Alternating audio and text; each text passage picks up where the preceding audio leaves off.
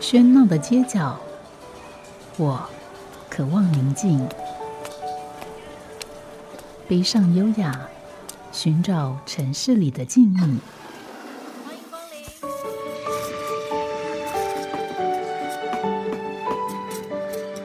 临。一杯拿铁问候，我们在书里相遇。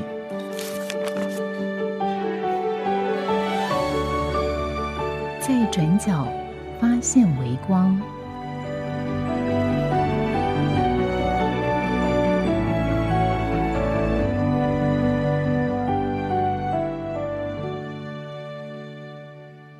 欢迎光临余力人文主题书店。余力人文主题书店位于台中市西区，这是一家在台中有着书香与菜香的书店与厨房，常传来令人食指大动的阵阵飘香。空间里一半是书架，另一半是餐桌，而这里也是一处温暖与坚强的庇护所与社运基地。有两个书店主人彼此相扶相持建立而起。书店从食物这记忆的载体出发，带你翻书吃饭。尤其是他们百变的功夫菜跟招牌的桂花咸水鸭，都来自他们与许多人的背景故事，在此复刻重现。选书上则有着书店主人曾经历过的救赎书籍。来到这里，希望的就是带给人们像回到家一样的温暖。今天就让我们一同跟着余力人文主题书店，感受这有着好书与美食的幸福美好。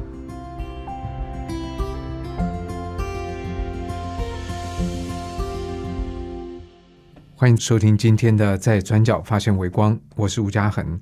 今天我们邀访到是台中的余力人文主题书店，在节目里面的来宾，这是执行长文文啊，请跟文文问好，你好，你好，果决跟简短。那么这家书店事实上是坐落在台中的市区，离台中教育大学不远，所以呢，呃，交通整个来讲都算是相当方便。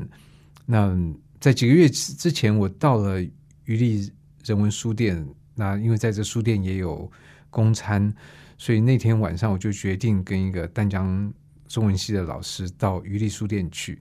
结果就转进巷子，还没到书店门口，就看到前面一个身影。我觉得那个人我应该认识，所以我就叫了一下他的名字，因为他是那个呃纪录片《日曜日式散步》的导演。那结果一叫这个人一回头，果然是这个导演。我说你要去哪里？他说哦，我要去那个余力书店。我说哎，真是那么巧，我也要去那边吃饭。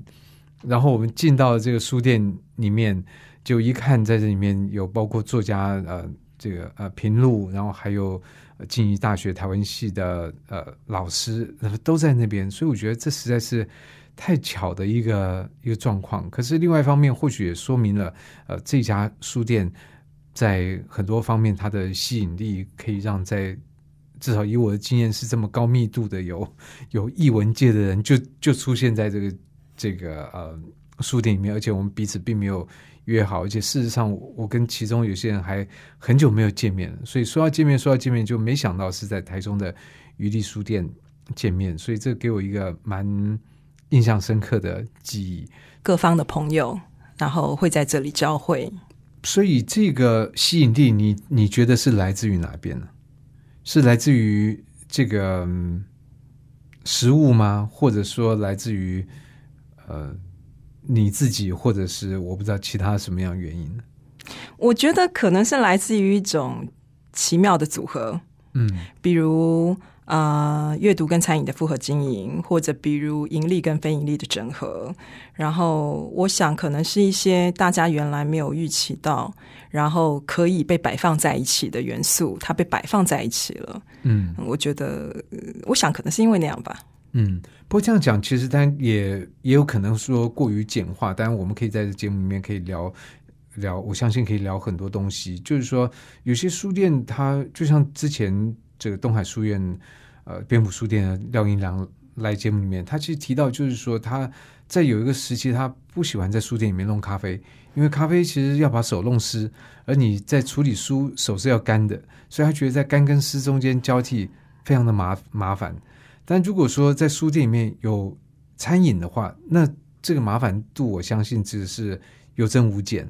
那所以在这种状况底下，有些书店它事实上提供的餐饮，其实严格来讲，我觉得有时候不能讲说是一种享受，因为他可能因为种种考虑，他把他的呃作业时间或者作业水水准控制在一个状况底下，使得那个餐饮事实上必必须讲没有什么吸引力。但是余力在这方面，餐饮是。至少以我经验是一个吸引力。英良讲的干与湿之间的矛盾，这我是十分能够体会的。所以你也有 同样要，比如说，呃，在厨房里面忙，如果有人要结账书，你就要把手弄干，是这样的意思吗？不，当你很珍惜的这个纸本书上面滴了酱油酱油渍的话，对，那这个是是过不去的。难免要心痛嘛，嗯嗯，所以我了解他说的那个矛盾。对，可是这就变成说，呃，我们还是先从鱼的食物开始讲好了。就是说，它应该是一个吸引力吧？是，嗯，那你们怎么去营造这一块？因为就像刚才呃提到的，有些店可能它在这种状况，它就变是用可能调理包啊或什么，就类似这样的概念去把这个餐饮给打发掉。它有提供，但是。并没有什么太让人期待的部分。那你们怎么去去呃这个要求或者建立餐饮这一块？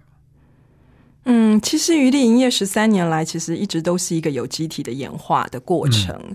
那坦白讲，我们一开始营业的时候，呃，没有那么缜密的思考。嗯，就是，也就是把我们自己喜欢的，就是说把我们自己的兴趣跟呃我们自己的能力，然后在营业当中呈现出来而已。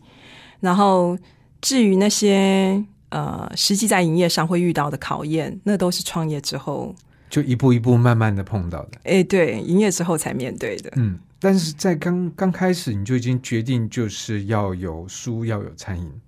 嗯，是。因为其实一开始的时候，我创业的原因是因为我已经决定要留在中部生活了啊！我我不是我并不是台中人，然后所以对我来讲，要留在中部生活其实是一个很大的决定。嗯啊，特别是我原来是做呃，原我学新闻，我原来是呃一个写文案的，就是呃，我就是一个 copywriter 嘛。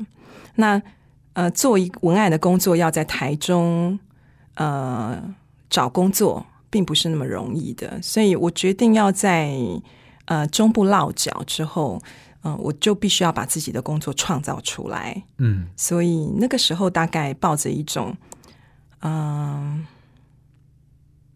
对未来过日子的想象，以那样子的想象来创业。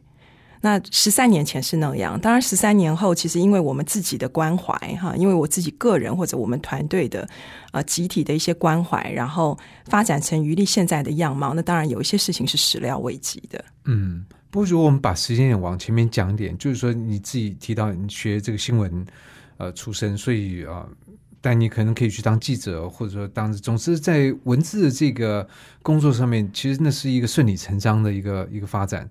那但这条路似乎也，如果要走的话，好像也可以继续走下去。嗯，呃，我学新闻后来没有做新闻的原因，是因为学新闻的过程里面，我发现新闻不是全真。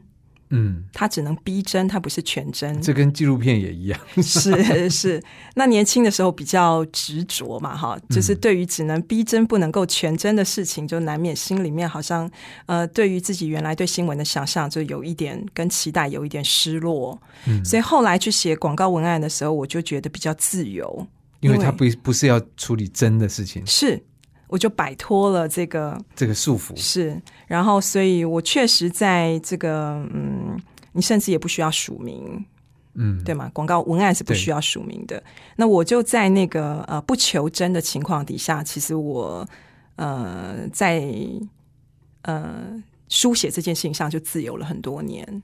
那如果要继续那样下去的话，成为一个专业工作者，都可以预期，也可以想象。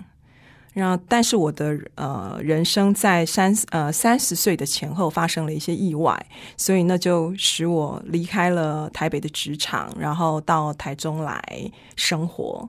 那所以这其实是我生命当中一个很大的转弯。那转弯之后看到的风景，都不是我年轻的年少的时候可以想象的、预想到的。可是那时候为什么会选择在台中吗？嗯，那都是一些很私人的原因啦。因为我哥哥学医嘛，那我们家的医疗资源都在中部，所以我那个时候为了车祸要养伤，因为我在台北出了一个车祸，我为了车祸要养伤，所以我就短暂移居到台中来。那原来以为会是短暂的几年的时间，后来没有想到我一待就待了二十年，变成台中的新移民。嗯，那所以那个时候最早。书店落脚就是在今天的这个位置。嗯，对，十三年来都在现在的位置。嗯，这个位置对你来讲有什么好或坏吗？因为它，呃，我注意到就是说，第一个，它其实四四边的交通都还蛮热闹的；那第二个，它靠近教育大学，对很多书店来讲，靠近学校是一件好像是一件好事。嗯，它完全是一个意外。嗯，那我们也可以说这个意外是一个缘分。嗯，其实我们是到巷子里面去看花的。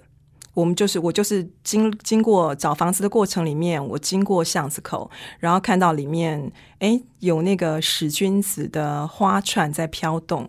那天刚好有风，然后我就走进巷子里来看花。然后那个有一面使君子的花墙很漂亮，就吸引了你。是，然后我就站在那儿看花，然后那个楼上就有个阿妈在跟我招手说：“咋给那里是不是被跨出？”我我加税好利，嗯，然后他就在楼上跟我讲了一个价钱，那就开门让我进去看房子。你说他从楼上就喊了一个价钱给你？对，我们的房东就住在我们的二楼，所以他就在阳台。然后你知道阿阿那个阿妈带穿着那个花睡衣，然后就你蓬蓬头，然后在那个阳台上面就指着。就很奇妙哈，他也没有，他空屋很多年，然后也没有贴招租的字条，然后我头上也没有绑个布条说我要找房子，但他就指着我说：“扎给那里是不是被跨出？” 我就那样走进来了。嗯，这个听起来是真的蛮缘分的，因为嗯，可能对他来讲，就是他他他一定，我想我们不会随便，即使出来他那种状况，不会随便对一个人这样讲，表示他可能什么东西，你什么东西吸引了他，觉得说这个有种安全感吧，我不知道。总之，他对你做那样表达，所以你就你就上去看，然后对对，所以我后来就从这个这个呃这个地点，然后开展了余力后来十三年的。这个营业的有机体演化，以及我们跟这个房东阿妈之间的很多那个爱恨情仇的讲，果然是学新闻的那个故事非常多，而这个开展，我觉得就非常具有戏剧性。那或许也可以预示在之后的这十三年来余力的发展。那在那个时候，你就决定租下这个空间。嗯嗯，当然，其实都还是有一些嗯，有一些零碎的小事件啦。但是我觉得，我们现在回头去看十三年前租下这个房子，我觉得很有趣的事情是，嗯，当时这个巷子里头其实还蛮凋敝的。嗯嗯，就是没有没有现在这么热闹。可是附近民权路什么，我我记得好像都算没有没有，包括我们巷子口的那个。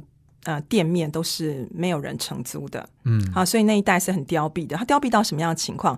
它凋敝到呃，我们刚开始进驻啊，然后在装修的时候，我们其实每天都要做很重要的工作，哎，就是帮忙打电话报警。哦，嗯，因为那个巷子，因为那个巷子会通往银行，嗯，啊，就是走出去有银行嘛，哈，那有很有一些呃。有一些那个妇女哈，她就走这个小巷，然后要到银行去，就被抢，是被抢，嘿，呃，机车经过的机车，哎，对，抢抢她的手提包，那常常听到尖叫，你就知道 有人被抢，对对，有有人被抢要报警。那你自己有被有碰过吗？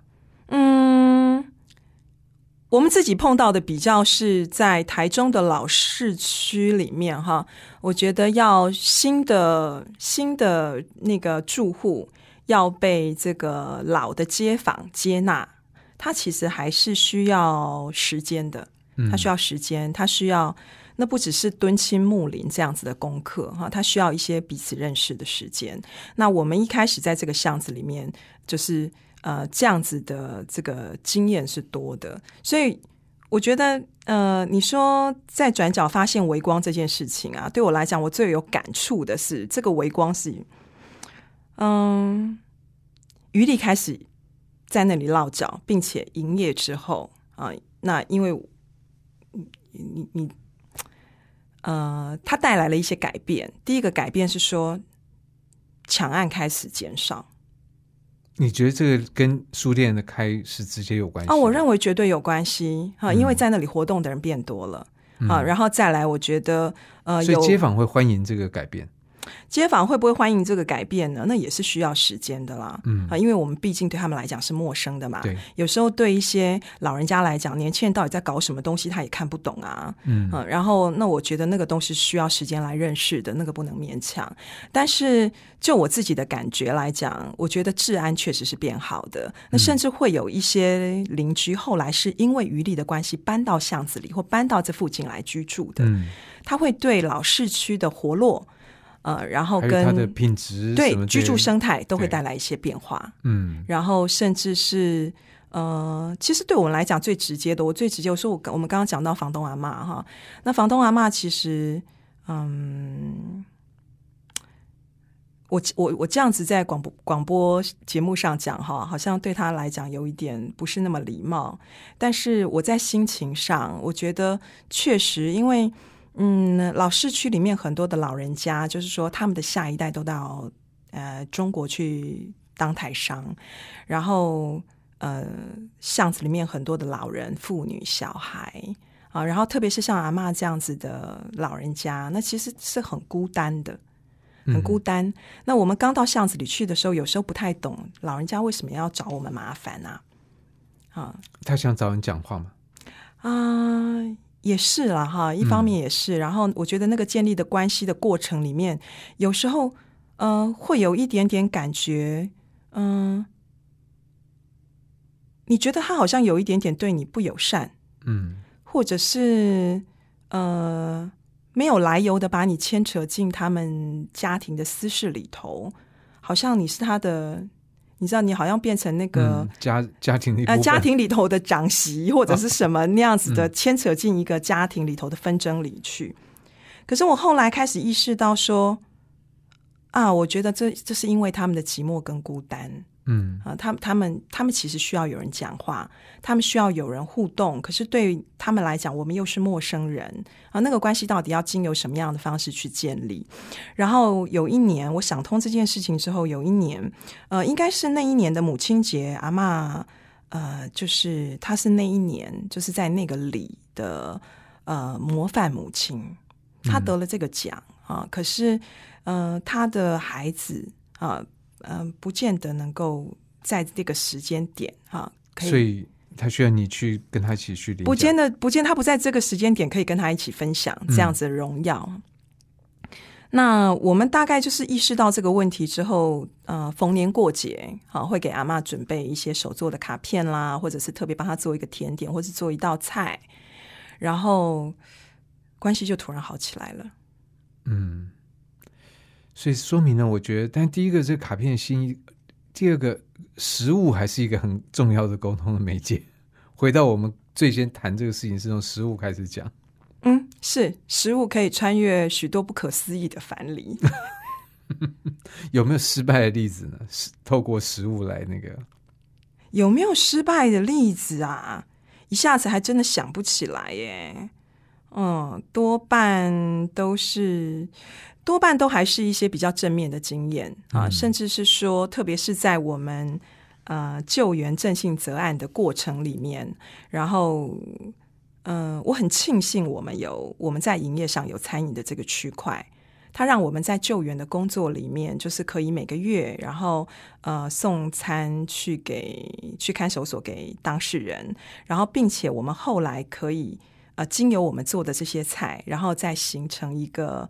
呃，社会运动的模式，那其实我们工作的方式也很简单，就是我们给当事人送餐的当天，我们就在余力的现场、营业的现场，我们就供应那天我们送进看守所的餐食，一样的餐食是。然后呃，所以有。很多的客人，他原来可能是不了解正性责案的，对他来讲，冤错案本来就是一个小众的议题嘛，他本来是不了解正性责案的，但是他会因为这些食物而开始关心这个议题，并且后来成为这个案件里头一些重要的声援者。这个对我们来讲，倒是一个呃也很神奇的一个正面的经验。所以，这个在如果放在书店的脉络里面，大家一般会觉得，我透过书可以来这样沟通，因为书里面它有很多的。知识有很多见解，或者你要培养同理这些东西，我们都可以从书里面来达到。可是刚才我们这样讲，我觉得反而是就是有时候不用讲那么多，就是一个食物这件事情，它可以达到达到嗯很多事情。嗯，广度吧，啊，或者是普及度啊，就是有一些我我们我们。呃，用正性子案做例子来谈好了啊，就是，呃，如果今天我们是透过书写、透过文字来沟通这个案件，那它一定是比较深入的啊，层次也比较丰富的啊，但是它就会呃局限在小众。但是如果今天我们透过饮食来沟通，甚至呃这两个区块可以整合连接在一起。那呃，就我自己个人在这个救援工作上面的经验，我确实就看到了一些妙用。嗯，我想这样的一个例子也的确很有意思，而且呃，可能超过很多人的理解跟想象。好家庭联播网，中部地区古典音乐台 FM 九七点七，北部地区。Bravo FM 九一点三。今天邀访到的是台中余力人文主题书店的执行长文文。那可能越去接触这家书店，就会发现它其实跟我们一般所想的书店很不一样。当然，这个书店这定义，我们其实一直在讲的，也不断在发生改变之中。那只是我想，针对一般的书店来讲，他不会想要去那么。直接的去关切这个郑信哲这个案子，所以我不知道我们可以谈一谈这个部分吗？啊，救援郑信哲案的脉络其实可以上溯到苏建和案，因为我雇佣过苏建和案的当事人之一刘炳郎。嗯，虽然是很短暂的时间。你说雇佣是说他在书店工作过？呃，我那时候呃。我在二零零八年的时候，我有另外一家店是台北的吊带裤厨房，我在那里雇佣刘炳郎。嗯，那雇佣炳郎虽然是很短的时间，可是他让我非常近身、贴身的接触到当事人。那我觉得那个经验，当然对我来讲是很震撼的哈。那个震撼是震撼点来自于，嗯，开庭的时候。每一次开庭的时候，那呃，我雇佣丙郎的时候，刚好是苏建和案在更二审、更三审，大概在那一段时间里头。那开庭的时候，其实我们都要公餐啊，不可能去旁听。可是，即便是我人不在现场，到了现场的朋友，从法庭然后传回那个简讯“无罪”两个字，他还是可以让你。你你知道，你你跟他并不身处同一个空间，然后我还是会在公餐的现场，感觉心情非常的激荡。嗯，对。那本来那个经验，其实它是让我认知到啊，虽然我我虽然我参与很多的社会工作啊，然后呃，暴力议题对我来讲是我非常熟悉的议题哈，性暴力、家庭暴力、非预期怀孕，这都是我非常熟悉的议题。可是跨越到冤错议题来冤错议题之后，我发现我非常的不适合。为什么？呃，国家的暴力它是一个升级的暴力，嗯啊，然后看不到很多暴力的特征。呃，除了暴力的特征之外，我觉得国家暴力让人感觉更绝望。然后跟当事人那么贴近的一个关系，我觉得那不是我能够负荷的。所以就是很有趣的是，本来在苏建和案之后，我认为呃，余力是不可能再参与任何冤错议题的案件。那可是就是，当然这也都是因缘际会。就后来我们还是做了正信责案，那就做正信责案之后，甚至还更为的更更加投入。嗯，那我觉得这个这个经过了这么多年之后，哈，特别是在征信责案频繁之后，我觉得这个只能够说，呃，只能够用因缘很奇妙来来讲了。可是像这个东西，我觉得就是说，它之所以跟一般我我说这个一般人，但是一个挂号的是一般人很遥远原因，因为呃，我们一般的生活里面不太会去碰触到这样的。即使你的亲戚朋友，可能很多人不见得会会会处在那样一个脉络里面。然后再来在这里面涉及了很多的法律的这些东西，对一般来讲其实也很很陌生。那如果有这样机会碰触到这样的一一个状况，老实讲，我如果自己在设想，我可能也面对这些法法律的这些描述，什么我很难判断到底这里面的是非曲直是什么。嗯，那到后来变成是一个信念吗？信仰吗？你相信这个人是这样，还是你相信这个人不是这样？啊，OK，我们我参与正信责案，其实它还是跟我们的这个在家庭暴力这个部分的工作很有关联。那因为余力陪伴照顾很多的，就是家暴的受害者啊，那这些当事人就说，在他的家暴案件里头，呃，会很需要法律的辅助，所以我跟一些法律人就是会在案件上有一些合作。那那个时候其实。嗯，这个郑信哲案的渊源哈，其实跟那个我跟邱显之律师的合作是有关系的哈。那个时候我们刚好有一个家暴案件，然后常常要碰面开会开庭。那一起开会的时候，这个那个呃。邱律师他当年哈，就是显示他当年也还不是后来的什么时代力量党主席，对，那是最近的事情。那那是后来的事情。当时他其实就是一个从德国刚回来的啊，在留学德国，然后刚回台湾的一个非常年轻的律师。然后他的事务所就破破烂烂的，然后那个工作做乱七八糟的，然后就坐在那个很狭隘的地方在开会谈我们的案件。然后那他其实你是没有资源的。的微型团队通常是这样子，他就不停的在会议桌上面置入行销正性责案，希望呃我们这些社会工作者也可以参与这个案件。那当然一开始我是不理他的，因为我有苏建和案的经验，我非常清楚我不适合原抽案件啊，对我来讲太沉重了，太沉重了。但是后来发生了洪仲求案，也就是说，当呃显志哈，当邱律师他呃。就是说，已经深陷官场工人案哈这样子的一个庞大的案件里头，然后洪仲秋案又即将掉到他的头上来的时候，坦白讲，那个时候作为非常亲近的朋友哈，跟那个和工作的伙伴，我们当然都是会心里面一直想，不不不，请你千万不要再接这个案件了。但是他接了，他很勇敢的接下来。那后来洪仲秋案，他当然也开展了一个。我们当时都无法预期的一个局面，那是因为他接了红中秋案，所以我才想，啊，我对这个伙伴，这个勇敢的伙伴心里充满祝福。就是如果你要你要进到红中秋案去，那振兴则案就交给我们来吧。我是因为这样子的一个，嗯嗯。其实他现在回想起来，觉得他很有时代意义啊！哈，没有想到我在那个时候那样一念之间做下来的决定，他后来让我在真信泽案里面工作了六年。那是一个很长的这个时间，可是你你的专业还是不是在法律上面？你并不能说代替那个邱贤志说好，你就你的工作就交给我们。嗯，对，所以余力做的主要就是固定探视、心理支持，以及后来郑信泽案开启再审之后，就是呃，我们就是做了三年的安置，就是阿泽他就在余力工作，然后跟我们一起生活过日子。嗯，那关于餐食这个部分，你其实提到就是说呃。这个透过食物来跟更多人这个分享这个的想法跟做法，这个想法跟做法呢，我觉得这就是詹宏志先生讲的“天生我材必有用”。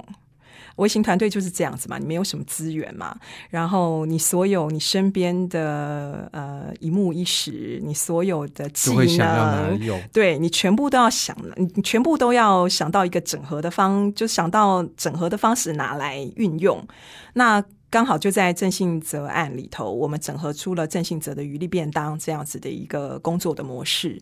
然后，嗯，我的社工朋友方玉，他也呃，就跟我开过一个玩笑嘛。他说：“哎呀，你们余力的生源者根本就都是一些好吃鬼。” 那我觉得那也很好啊。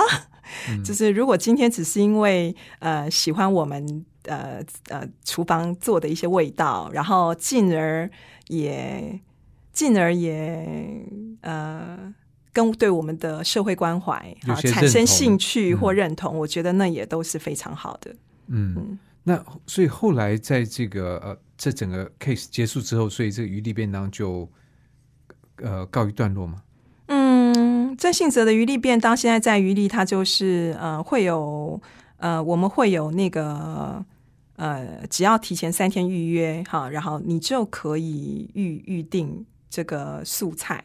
好，那这个素菜的内容都是我们当时给在这就是给当事人送餐的过程里面，我们曾经做过的两百道素菜。嗯，然后我们用这样子的方式让它留在余力的厨房里面，事实上也就是留在很多人的认知里面。是因为我觉得，呃，台湾社会曾经发生过这样子的案件，我觉得它毕竟是一个非常沉重遗憾的事情。那我觉得只有它不被忘记，我觉得它才不会同样的悲剧才不会再发生。嗯，所以我觉得文文这个想法，呃，让我还是感觉你你其实真的是一个新闻人，就是新闻这件事情，它。他当然是在处理那个当下发生的事情，但是新闻的价值跟它的意义，往往在于说这个事情它是不是能能够继续存在在这个人或者是社会的认知里面，你才可以让这件事情的发生，不管它的悲剧性是得到了呃警惕，或者是这些等等，就是它还是。不断的被被提醒这件事情，所以那是一个很新闻的感觉，对我来讲。虽然我没有从事新闻工作，可是我非常的嗯，我非常的庆幸我接受过新闻的教育跟训练，因为呃，它让我在后来就是对于媒媒介跟载体啊是有概念的啊。当然，我我后来在工作上面，就是我对于呃何谓媒介，我没有什么洁癖。我我没有洁癖，我觉我我我觉得只要它能够承载我想要传递的讯息，呃，不管它是文字，它是纸本书，它是数位，还是它是实物，实物，我觉得只要他们能够把那个讯息传达出来，我觉得它就是一个恰当的媒介。嗯，所以我觉得从这个角度来理解，嗯，余力人文书房是也是很有趣的，因为。因为在这里面，书是一个媒介，环境是一个媒介，食物是一个媒介，很多东西其实它都是一个讯息的传递者。那么在这点上面，我觉得，嗯，书店它当然也是发生这件事情的地方。所以我觉得，一方面在这节目里面会访谈很多的书店，那当然对这个书店的改变，很多人有很多的。啊，惋惜或者是心情的暗淡或什么这些东西，从这角度角度来看，或许不一定要这样想，因为它就是一个承载者。如果这个这个时代觉得有更好的方式来承载的话，那这个这个媒介也是可以被改变或转换的。嗯，那事实上，我们这个聊到现在，其实都是围绕着食物在打转，可是我们又很多时候是离开食物在讲，所以我们。很有趣，就是食物这件事情啊，它可以衍生出来很多不同的面相。那不过我们现在稍微回到这个食物本身，因为在这个店面里面，嗯，我觉得食物真的是一个蛮重要的特色。那所以我一直很好奇，就是说，呃，文文你怎么去去经营这个菜色？因为因为嗯，食物其实是我们真的跟外界有接触的东西。嗯，我们跟所有的我们阅读读完以后，那个字并没有变油墨，并没有变淡。可是食物是进到我们身体里面，我们吃完了，盘子上的东西就不见了啊。所以这个东西，我觉得是必须要好好对待的。嗯，余力做菜有几个概念，一个是纯取天然。然后另外一个是纯取天然的意思呢？是纯取天然的意思，就是说我举酱油做例子好了，就是当然我们十几年前要谈这个概念是不容易的。后来因为可是你在十几年前就觉得说，哎，我要用天然的，是是是。后来因为有很多的食安的风波，所以就帮了我们大忙了。就这些事情变成基本面的事情，就也不用再多谈了。但是一开始的时候，我们在酱油的使用上，就是呃，我们就是使用传统的作坊、传统的酿造的酱油。那那个时候谈纯酿造，大家都还很陌生。但现在我想，应该都已经是一般的食安尝试了。可是，在那个时候，你怎么知道你你找到的东西，它真的是照你所以为的那个天然的方式来做呢？嗯，就是要去拜访、研究，然后了解它呀。要做很多这样子的功课，下很多这样子的功夫，嗯，然后跟很多的供应商会有很紧密的联系啊。甚至一开始的时候，如果这个供应商我们没有使用三年以上。呃，我们不会去 promote 它。嗯，所以第一个是听其言，听他讲的，然后还要实际来用三年，你觉得嗯 OK，你才会来 promote 这个。是的，是的，嗯。所以这个其实是一个很辛苦的过程呢，因为我买一个酱油的话，我就到一个超市里面货架上面，就是看哪个顺眼还是哪个特价，我就拿了。那这个跟你要刚刚所做的这些功课，那个花的力气是完完全全不成比例，成本也很高。嗯，坦白讲是这样。嗯，然后就更不要讲，我们想做的菜都是一些工序很繁复的手工菜。我一开始谈手工菜这个概念的时候，其实还会有客人问我们说。难道菜还有机器做的吗？对，但就真的有啊，真的有。那所以呃，当我们呃，就是你知道，如果我们就是比较呃钟情于手工菜啊，那我们其实就是会面对呃，我们就一定会去做一些比较工序比较繁复、比较精细的菜，然后它也就真的是舍易就难、耗时费工。那这样的菜做下来呢？它其实很容易回到家庭厨房这个脉络上，因为多半营业的厨房是不会做这些菜，因为你做这些菜来盈利啊，那是完全不划算的。嗯，但是家庭厨房要来做这些菜哦，就是说，呃，因为你是做给自己人吃的啊，所以你不会在这里呃舍弃那些手工可以换来的味道。嗯，那我们确实也就是对这些菜特别感兴趣，然后呃，对这些菜背后传递的呃那种嗯。一个人因为想要照顾另外一个人，那种很贴合照顾的本质的那样子的呃饮食的用心啊，就是我们对这样的事情非常的关心，所以我们后来跟很多我们身边的人学做菜，就是不只是我们的长辈，我们自己的长辈，那也跟很多呃我们后来。啊，在余力的社群里头延伸出去的很多女性长辈的家庭厨房，哈，它都是我们学做菜的一个呃对象，对学艺的对象。然后在学做菜的过程里面呢，它当然它也就会跟我们的社会工作有一个互动跟整合。有时候他可能就是我们的当事人，但当我们跟我们当事人学做菜的时候，除了我们自己学到了这个技艺，那对他来讲，他也是一个。empower，它是一个赋权，它也被支持，它也被肯定。那我们因为有这样子的一种呃良好的互动模式，所以它就让我们的厨房后来在食谱啊家庭食谱的这些手工菜的搜罗上面变得越来越丰富。所以你有算过你现在搜罗多少个师傅呢？嗯，现在一定是五五百到一千吧。嗯，那真的是相当多的庞杂的。对，那当然，其实讲回刚刚那个手工菜，就是我我其实从来没有把手工菜跟机器做一个对概念上面的对比，因为因为这个东西大家很清楚，就是为什么说它手工菜？当然，你很多东西大部分都是用手工做的，只是某个东西它特别麻烦。特别呃工序特别多，你会说这个是这个手工菜，但我想或许听众朋友也也说不定有人真的有那个机器菜的这个这个疑虑，是不是？我们举个什么例子？什么样的呃哪哪一道菜你想到它是描述一下它的工序的繁复？或许我们对手工菜这件事情的定义会有一点比较清楚的了解。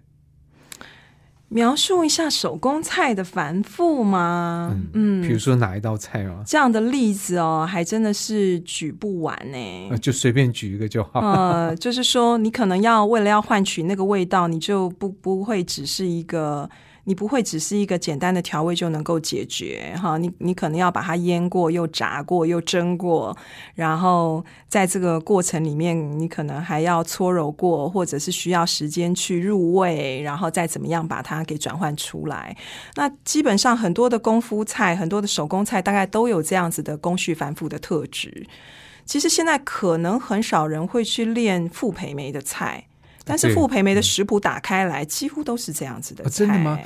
可是我印象里面，傅培梅很多菜，就是说他有家常菜或什么，有些他也就是给那个，你知道以前傅培梅还有这个电视的教学嘛？那是很久以前，虽然有些菜还是给那职业妇女能够能够快速的这个弄出一顿把大家给喂饱的菜。嗯。傅培梅女士哈，其实我觉得她作为这个一代的这个泰斗，嗯，哦，我觉得很久没听到有人提傅培梅这个名字。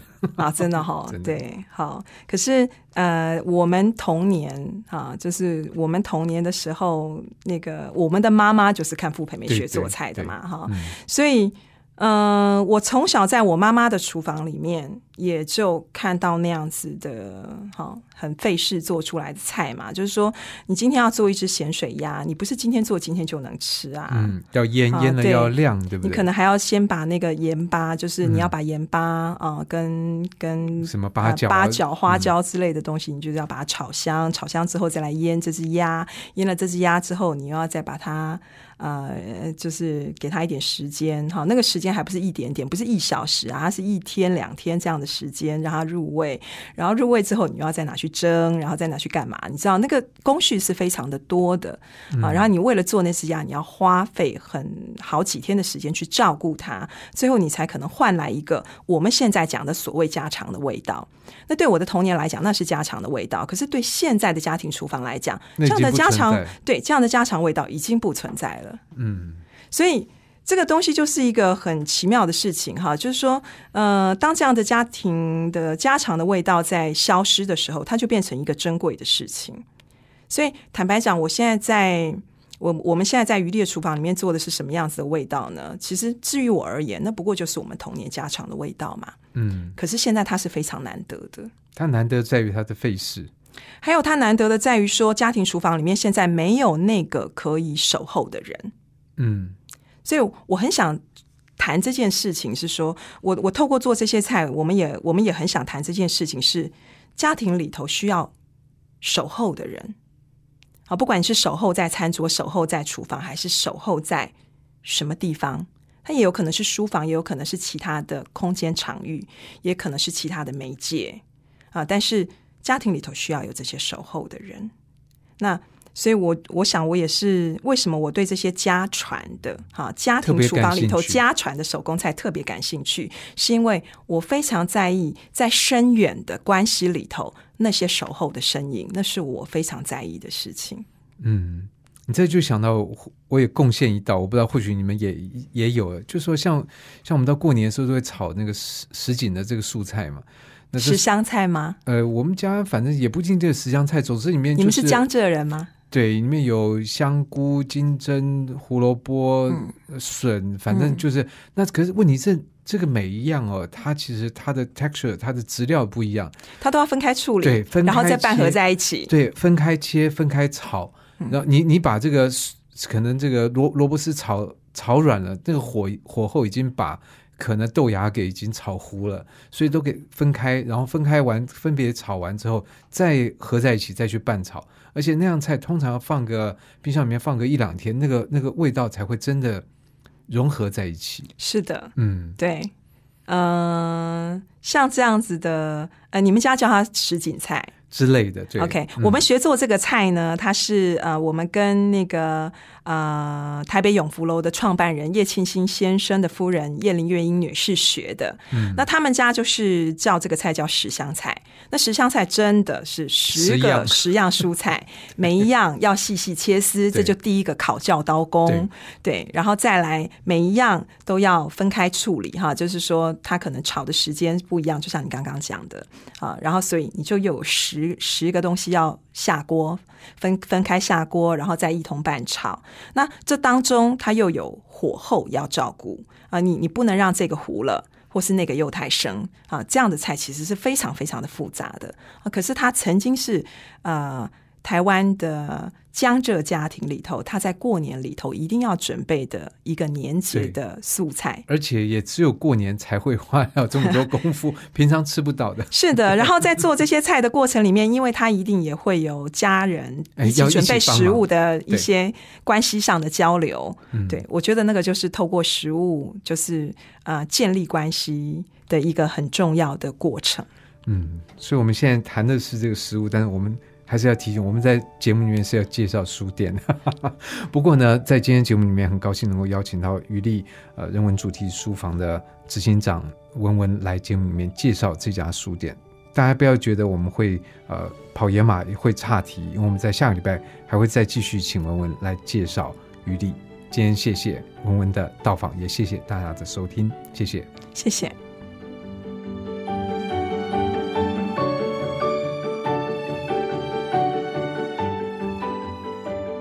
感谢您的收听，在转角发现微光 Podcast 将于第二季结束后暂停更新，但第三季、第四季的精彩内容仍然可以在古典音乐台官网收听，详细网址连接可以查看节目介绍资讯栏。